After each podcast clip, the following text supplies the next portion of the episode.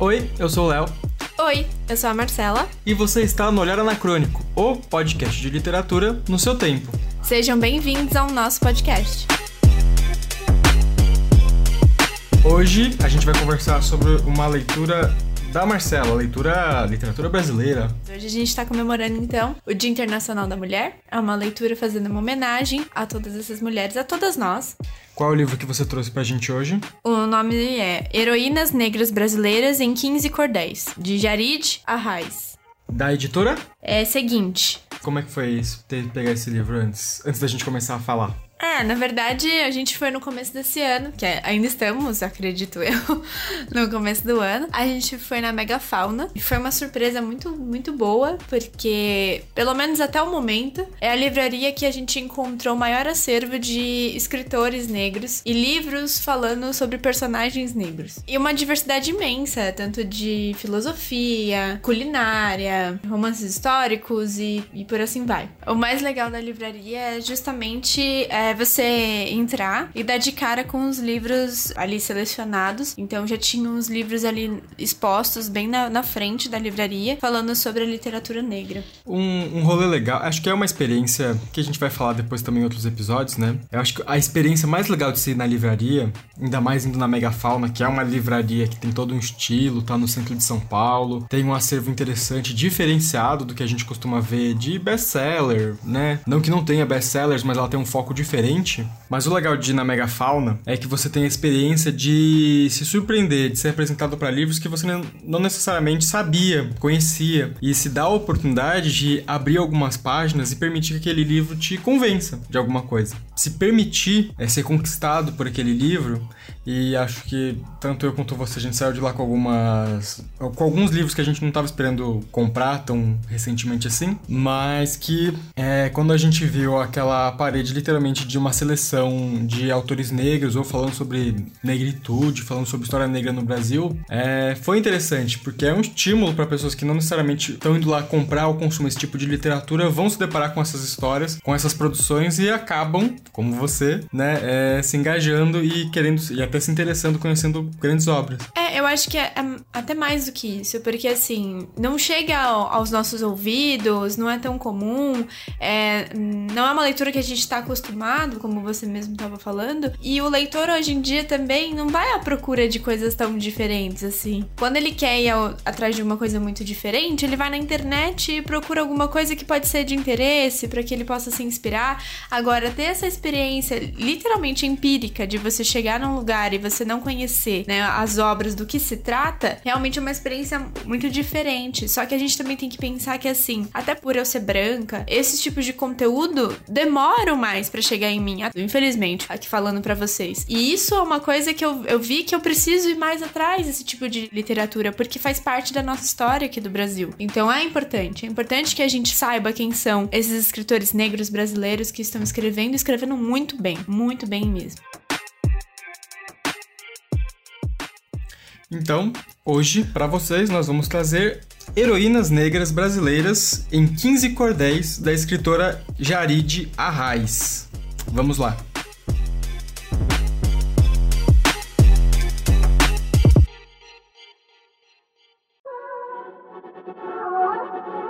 Então, Marcela, a, a, princípio, antes de você falar sobre as histórias, você compartilhou algumas delas comigo, né? Foi uma leitura rápida, eu imagino. Foi sim. Como é que como é que foi a sua experiência no geral? Eu acho que a primeira coisa que a gente precisa comentar aqui é o que são cordéis, né? Ótimo, perfeito. O que são cordéis? É, os cordéis, eles são folhetos, eles são escritos em, forma de poema, são todos rimados, é, tem toda uma estrutura. E eles são muito populares, assim, a escrita. E o cordel, ele é brasileiro, tá? Foi criado no Nordeste e é, justamente pelo fato dele ser pendurado em cordinhas, em cordéis. Então, esses folhetinhos feitos em gravuras de estilogravura, que eles vão chamar, que nada mais é do que uma impressão com um carimbo de madeira. Então, o livro inteiro esse livro inteiro é escrito em cordéis. São 15 contando histórias de mulheres. E todos os desenhos aqui são estilogravuras também. Então é literalmente um livro brasileiro. E algo que a gente também não pode deixar de falar, provavelmente vai estar ilustrando a capa, né? São as ilustrações, todo o projeto gráfico, na verdade. Dando os créditos aqui para Gabriela Pires, que ficou sensacional. O livro é gostoso de, de segurar, as cores, a textura, enfim, tá, tá um projetão mesmo da editora seguinte aqui. Muito legal.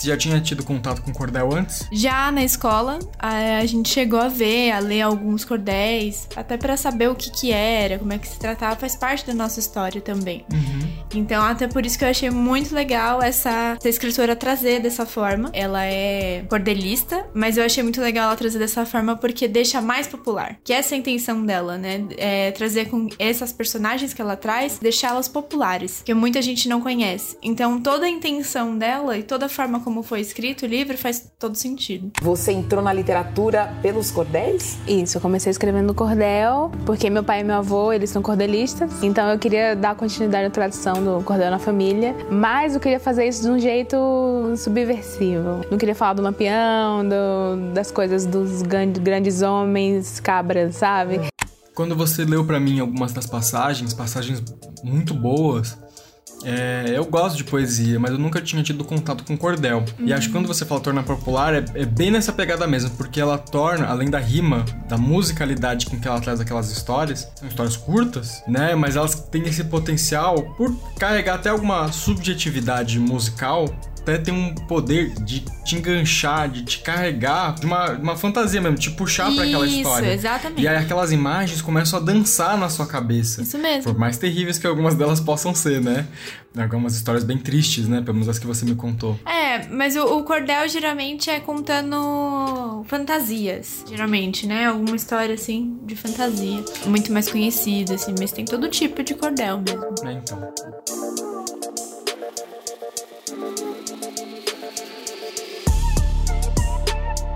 Bom, e aí, comentando um pouco mais sobre o livro, né? Então, aqui vai contar a história, e aí eu até me permito aqui colocar a parte que a própria escritora ela, ela fala, né? Que na verdade esse livro, ó, dentre a multidão de heroínas negras que lutaram nessas terras tupiniquins, anônimas ou um pouco mais conhecidas, a autora aqui compilou 15 delas cujos nomes faço questão de repetir em destaque. Antonieta de Barros, Aqualtume, Carolina de Maria de Jesus, Dandara dos Palmares, Esperança Garcia, Eva Maria do Bom Sucesso, Laudelina de Campos, Luísa Marim, Maria Felipa, Maria Firmina dos Reis, Mariana Crioula, Na Agontimé, Teresa de Banguela, Tia Ciata e Zansim Bagaba. São os nomes, então, das 15. É, são o nome das 15 personagens que existiram, que fazem parte da história do Brasil. E que muito provavelmente, assim como eu, vários de vocês também não devem ter ouvido falar sobre algumas delas, né? Algumas são conhecidas, como a Maria Carolina de Jesus. Teresa de Benguela já tinha ouvido falar também. Já? Eu, eu não. Eu conhecia a. Acho que daqui eu conhecia a Dandara dos Palmares e a, a Carolina Maria de Jesus. Só. As outras eu não conhecia nada. Então foi uma surpresa e uma surpresa muito boa. Teresa de Benguela foi uma rainha. Ela era esposa de um líder de um quilombo no Mato Grosso e depois que esse líder morreu, ela tomou conta do rolê e de uma forma brilhante. É, bom, e aí, como a gente tá falando aqui, então, do Dia Internacional da Mulher, é, sobre as lutas das mulheres, eu acho que não, não tem momento melhor e mais especial do que a gente comentar sobre esse livro e que ela vai trazer a luta de todas elas, né? De como a nossa história tá repleta de mulheres muito fortes. Eu não tinha essa dimensão toda, porque é óbvio que a escravidão é uma parte muito triste e pesada da nossa história do Brasil, né? E a gente sabe que existe a quilombo quilombos e, e, tudo mais, mas a gente não sabe, não sabe, pelo menos a maior parte dos brasileiros, não sabe o quanto eles lutaram, né, contra a escravidão, porque o que passa nas escolas também, até um pouco isso na, na história, é que parece que os índios permitiam que eles fossem escravizados e os negros, depois de um tempo, mesmo sendo em, menor, em maior número, é, não resistiram também. Então, parece que foi. Ninguém aceitou isso. E contando essas histórias, a gente percebe isso, sabe? E o que eu achei mais legal é que a gente sempre fala que, por exemplo, no, quando os escravos chegam aqui no Brasil, se perde a cultura deles e que país eles vieram. Eles vieram do continente africano, ok. Mas qual país? Tem muitos países africanos. E aqui teve uma pesquisa muito forte, é, pesquisadores que foram atrás da história dessas mulheres, eles conseguiram descobrir qual é o país que elas vieram, né? Cada uma delas. Então a gente vai ter mulheres aqui da Angola, de Gana, e eu acho isso super importante também de ressaltar. Então todas as histórias falam da onde que veio e principalmente porque algumas dessas mulheres que estão aqui nesses cordéis, elas foram rainhas, foram princesas nas suas terras, né?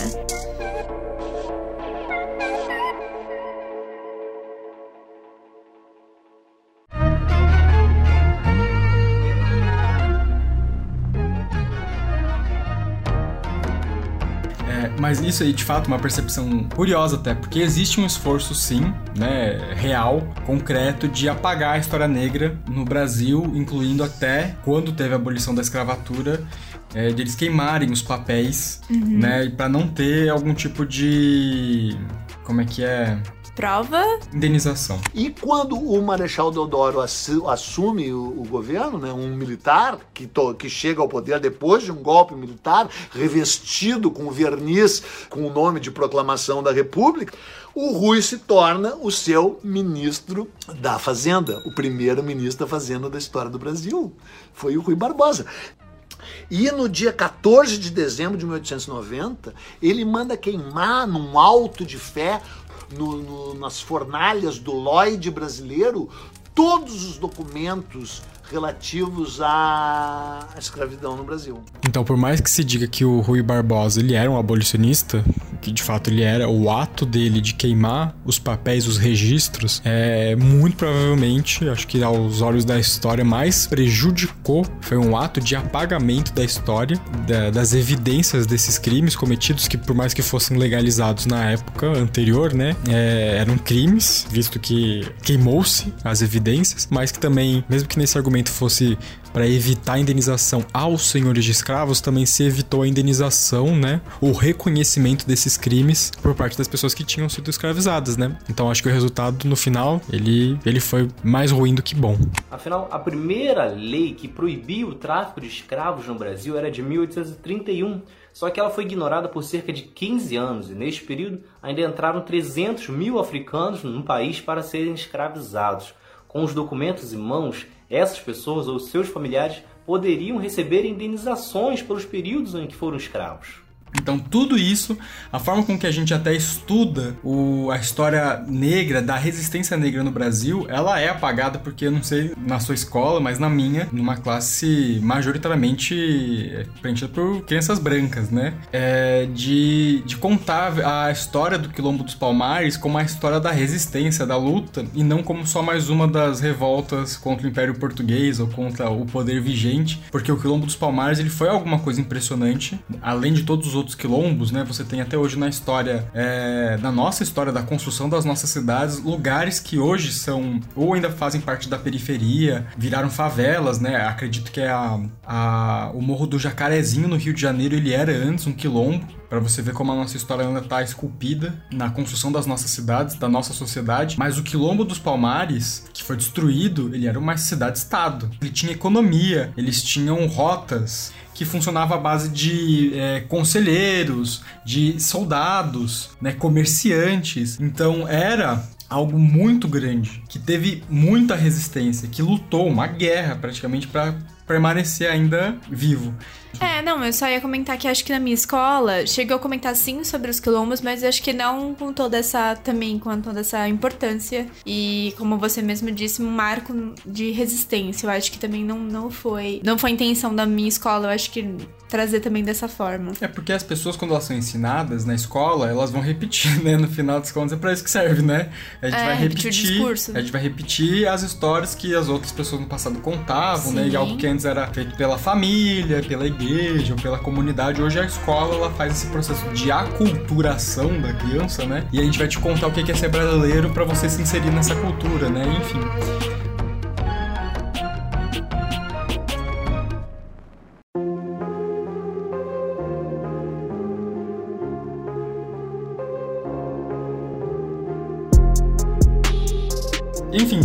dezenas delas, né? A própria Revolta dos Malês, que tem também dessa coisa dos escravizados é, muçulmanos que se organizaram é, para fazer a revolução deles e tudo mais. A mãe de Marighella nasceu em 1888, dia da abolição da escravidão, no dia em que o último país do mundo ocidental aboliu a escravidão. Essa mulher era filha de escravizados africanos. Essa mulher era neta de sudaneses que vieram trazidos à força para o Brasil para trabalhar como escravos, por pretos muçulmanos do Sudão. Os, do, os malês foi a galera que não se submeteu à escravidão no Brasil de forma mais frontal. Que a gente também não leva em consideração o tamanho do que foi, do significado que é. E espero que hoje em dia na escola ela seja mais dada mais importância, mas é que tudo se resume muito à benevolência da rainha Isabel, É. Então- Nossa, que incrível, né? que não é, não é só isso, né? Ela paga literalmente 400 anos de resistência negra e indígena no nosso país. É, a gente não leva em consideração o tamanho das revoltas, das guerras. A gente não chama essas revoltas de guerra civil, que é intencional, né? Para não parecer que existia uma, uma disputa de, de, enfim, de construir uma identidade que não fosse portuguesa, né? No Brasil, lusitana. Então a gente não chama de guerra civil, a gente chama de revoltas. Não parece, mas a história do Brasil ela é regada a sangue de revoltosos que lutaram, sempre lutaram, alguns é, contra o poder vigente, outros para eles seriam o poder vigente, né? Mas é uma história sangrenta, de muita resistência que no tempo em que a gente foi conhecer ela, né, ela é suprimida, né, quase como se fossem todas revoltinhas ou é, pequenas lutas e no final foram 400 anos de, de guerra e, enfim, de sofrimento.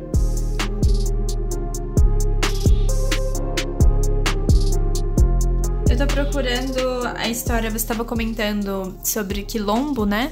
E aí aqui vai comentar sobre uma líder de um desses quilombos, que ela era considerada já uma líder no seu país de origem. E quando ela veio pra cá, ela é, montou um quilombo. Ela, ela liderava. E aí é muito legal porque vai comentar como ela literalmente cuidava, tinha toda essa organização de estado, administrativa, financeira, e eram feito por trocas. Então, ah, quem plantava fazia trocas com quem eles plantavam algodão nesse quilombo, então eles faziam trocas de roupas com alimentos e o que restava eles vendiam na cidade. E aí isso é muito interessante porque tinha toda essa organização e lugares onde eles sabiam que eles podiam vender pra cidade em si pra eles conseguirem dinheiro também. Né? Porque comprar de quilombo provavelmente não- também não, não devia ser bem visto, né? É, mas deixa eu ver se eu acho, porque eu queria pelo menos citar o nome dela. Ah, encontrei aqui, ó. Teresa de Benguela. Então, eh, você tinha até comentado que você já conhecia, né? Mas é, eu vou só ler uma parte aqui que a, que a escritora escreveu. Eu achei bem bonito, bem legal. Na história do Brasil, por escolas ensinada, aprendemos a mentira que nos é sempre contada sobre negros e indígenas, sobre a gente escravizada. No- eh, nos contaram que escravos não lutaram nem tentaram conquistar a liberdade que eles tanto almejavam, e por isso que passivos os escravos se encontravam. A mentira propagada me dá nojo de pensar, pois era do povo negro a força para enfrentar, com imensa inteligência planejar e conquistar. E aí, então, ela vai comentar sobre a Teresa de Benguela, que foi uma mulher que, ah, literalmente, no Mato Grosso, ela vai montar um quilombo. Um quilombo que vai ser muito importante. Ah, eles plantavam algodão, eles plantavam vários tipos de alimentos, e é o que não dava pra eles trocarem entre eles dentro do quilombo, eles vendiam na cidade. E é assim, então, ter um dinheiro pra poder continuar administrando o quilombo. Então, durante, eu acho que vai ser durante 10 anos, vai ser comandado por ela, até o quilombo ser destruído, né? O O sistema muito rico tinha até um parlamento e também um conselheiro. Para a rainha em embasamento, que exemplo grandioso era o gerenciamento. Além disso, ainda tinha plantio de algodão e também lá se tecia para comercialização os tecidos que vendiam fora da quilombação. Comidas do quilombo que ali eram plantadas, dividida entre todos, também comercializadas, tudo aquilo que sobrava para venda enviadas.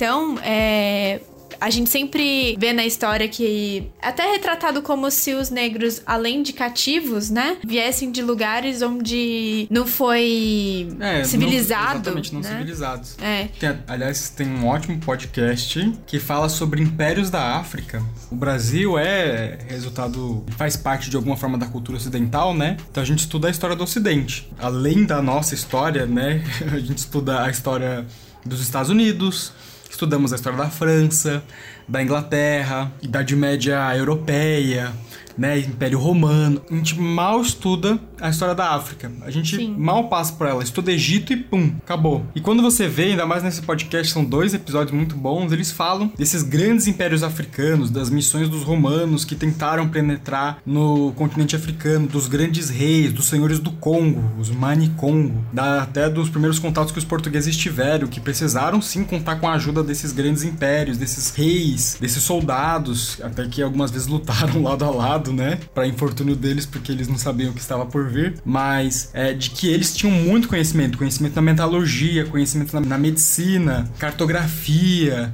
linguística, enfim, muitos Qual o desses... nome de- desse podcast? Ah, é o SciCast.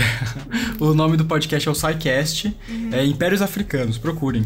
Que, enfim, é, com o tempo foi se perdendo, né? E hoje é uma luta, né? Como você falou, até de saber da onde vem, quais são esses países, quais são esses povos que foram trazidos pra cá, que teve um esforço gigantesco pra que fosse apagado, né? Pra que eles não soubessem quem eles eram,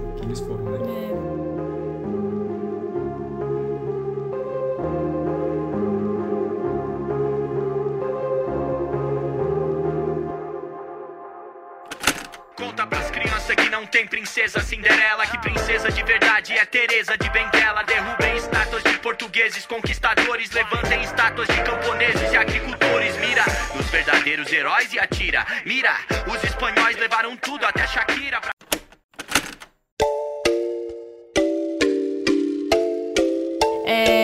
uma das coisas que, enquanto você falava, eu, eu também lembrei que tem aqui, nesses cordéis, vai ter todo tipo de história aqui. Então a gente tá falando de mulheres, não só rainhas, princesas, não, não, não tem só nesse grau de importância, né? É, nós vamos ter também mães de santos. Então, como foi a luta delas aqui no Brasil com candomblé, até hoje a gente tem, né? É, até hoje a gente, a gente tem essa luta, né, contra o preconceito com- contra as religiões africanas. Mas nesse caso, a gente tá falando então de mulheres que foram também tiradas dos seus países de origem e aqui no Brasil uma luta para que a sua ela possa exercer a sua religião. Então, vai ter pelo menos histórias de mais de duas, pelo menos aqui, mães de santos, e uma delas foi até chamada pelo, acho que é, não sei, é, é, assessor do presidente. Ele vai pedir, então, uma, uma ajuda, porque ele tava com um problema. Ele vai pedir ajuda pra essa mãe de santo, é, e aí ela só vai ser permitido que ela continue exercendo, né, a, a, a sua função como mãe de santo, porque ela ajudou esse, esse presidente, e aí então ninguém mexia com ela. Nenhum policial mexia com ela, nem nada do tipo. E aí você falando sobre essa questão de queimar é, as provas, né, as evidências, tem uma, tem uma das personagens aqui, eu tô chamando de personagem, mas todas elas existiram, essa é a melhor parte, todas elas, é tudo baseado em fatos reais.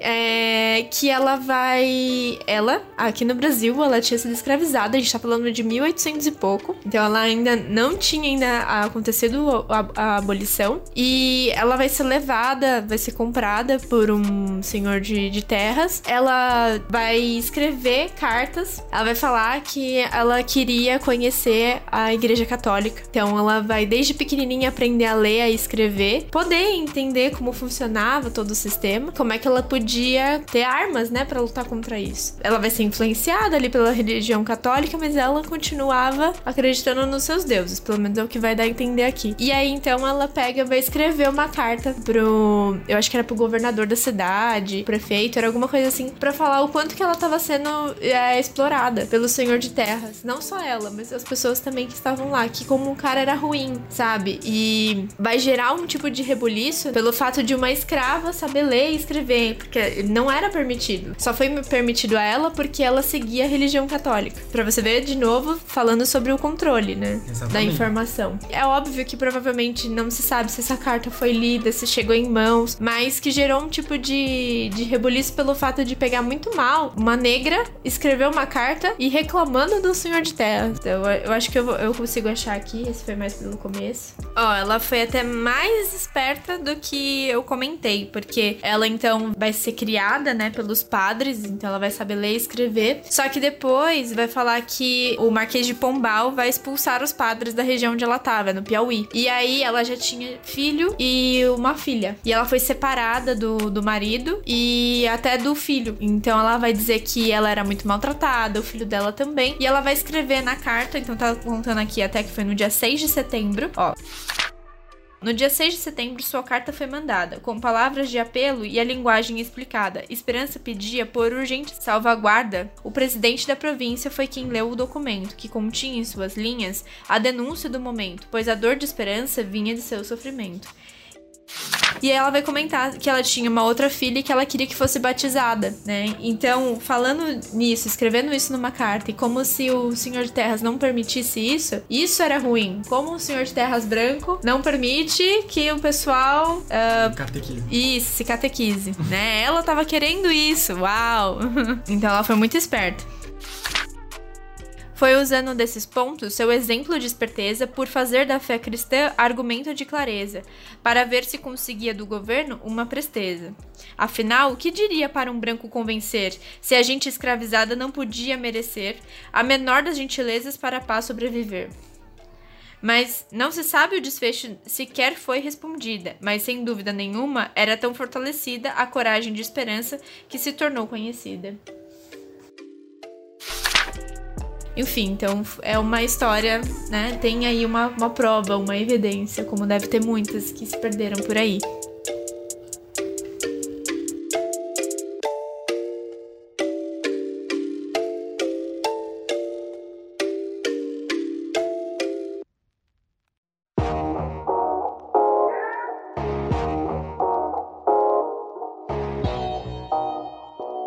É, só pra gente ir ir pro final, né? Porque senão a gente vem aqui e vai acabar contando todos os cordéis aqui. E o interessante é ler, é você ter essa experiência de descoberta, né? Tem algumas histórias aqui que pra mim tem um destaque maior, que eu acho que é a Maria Firmina dos Reis. Que ela vai ser a primeira negra a escrever um livro ab- abolicionista no Brasil. E ela vai ser a primeira também, lá no Maranhão, a montar uma escola para as pessoas negras. E óbvio que a escola vai ser fechada. Então, é. Mas me despertou muita atenção, né? De saber que legal que.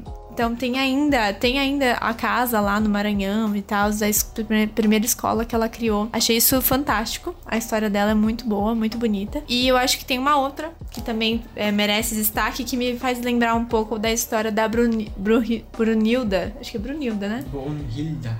Brunilda. É, Brunilda do Django, no caso, né? É porque eu tô editando ainda o nosso episódio da mitologia nórdica, né? Que vai ser atrasado, né? Uhum. Mas, eu, porque você chega a citar também essa história, né? Ah. E ela, é, ela é comprada por uma família descendente de alemães. Isso. E aí ela aprende a falar alemão. Sim. E é por isso que eles chamam ela de Brunilda.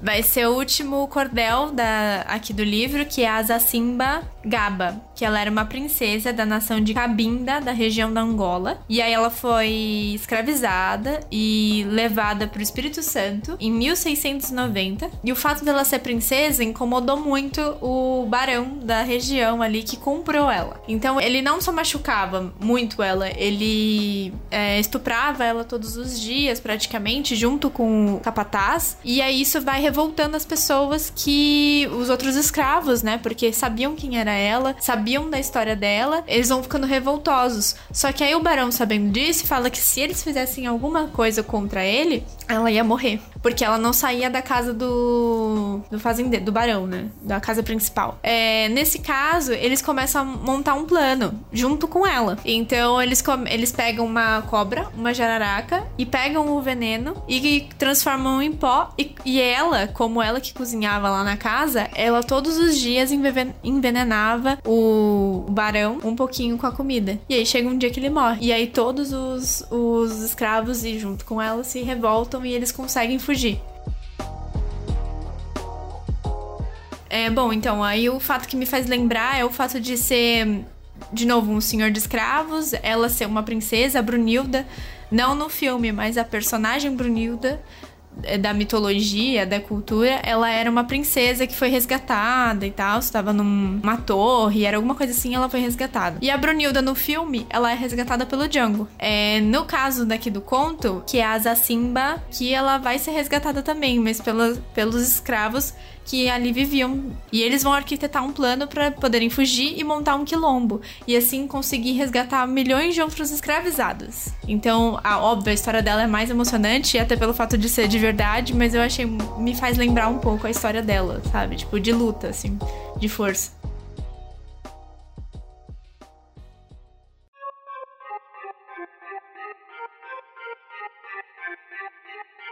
É, e em que prateleira você colocaria esse livro? Você chegou a pensar? Hum, histórias de mulheres fortes? Acho que é um, seria uma boa prateleira. Tem até um livro que virou podcast do B9, do Mamilos, que é o Histórias de Ninar para Garotas Rebeldes. Eu ah, adoro esse nome. Tá. Mas enfim. Lembra, lembra. É, alguma coisa dessa natureza, porque acho que da mesma forma como é importante você estudar a chegada dos portugueses, a história de Portugal, a literatura portuguesa e, e, e toda a, contribuição que eles deram para a construção da nossa cultura, é também entender que o Brasil não só corresponde também a uma parte portuguesa, mas também a uma parte africana, uma parte parte indígena que tá até na nossa língua. A gente não fala o português dos portugueses, não é porque ai, a língua ficou separada, é por causa de dezenas de milhares de influências de línguas que a gente fala hoje, do nosso jeito, das nossas festas. Tudo isso tem uma contribuição, uma contraparte dessas pessoas que foram trazidas da Angola, de Moçambique, de Gana, do Congo. Todas essas pessoas que, por mais que essa cultura hegemônica branca tentou apagar, é, eles não não conseguiram. E que seja importante a gente lembrar cada vez mais, que seja ensinado nas escolas, a importância que essas pessoas também, que foram tão maltratadas ao longo da nossa história, o quão importante elas foram também para definir o que é o Brasil. Porque o Brasil não é Europa, também não é só indígena, também ele não é só africano. Ele é muito mais. Hoje ele é tudo isso junto. É uma história triste, é uma história de luta, mas é a nossa história e a gente não pode esquecer. Vai ser importante para sempre a gente lembrar. Então é importante Sim. A existência de livros como este, né? Então, cabe a gente atrás né, da nossa história. Porque no final, e aí sempre trazendo o Eduardo Bueno, né, do canal Buenas Ideias no YouTube. Né, porque, como disse a grande Margarita Yourcenar, cada época escolhe o seu passado. O passado é editado, o passado é recortado, o passado é escolhido. E o passado é sempre metafórico. Então... Cada momento tem a sua história. Isso. E acho que nesse momento atual em que a gente está principalmente lutando contra os símbolos do colonialismo em todo mundo, né? Estão trocando a estátua do Colombo por uma estátua de uma mulher indígena no México. Uhum. México sustituirá uma estátua de Cristóbal Colón por la de uma mulher indígena de la etnia olmeca, considerada a mais antiga del continente americano. Mas é sobre quem a gente quer lembrar, quem a gente quer é, honrar, né? Com essas memórias, com esses lugares. Porque não é que não pode ter estátuas falando sobre bandeirantes né, no nosso país, ou de pessoas que, bem, pro passado, né, sei lá, como por exemplo Monteiro Lobato, que era um racista declarado, né, que gente, eles estão na nossa história, a gente tem que lembrar deles, mas quem a gente quer honrar, quem a gente quer comemorar, lembrar em conjunto da nossa história, quem merece esses lugares de memória, quem são essas histórias de luta, quem são as histórias que a gente quer contar para os nossos filhos, uhum. de quem de quem nós somos herdeiros de verdade. É, quem o Brasil quer ser, né? Quem os brasileiros querem ser, né?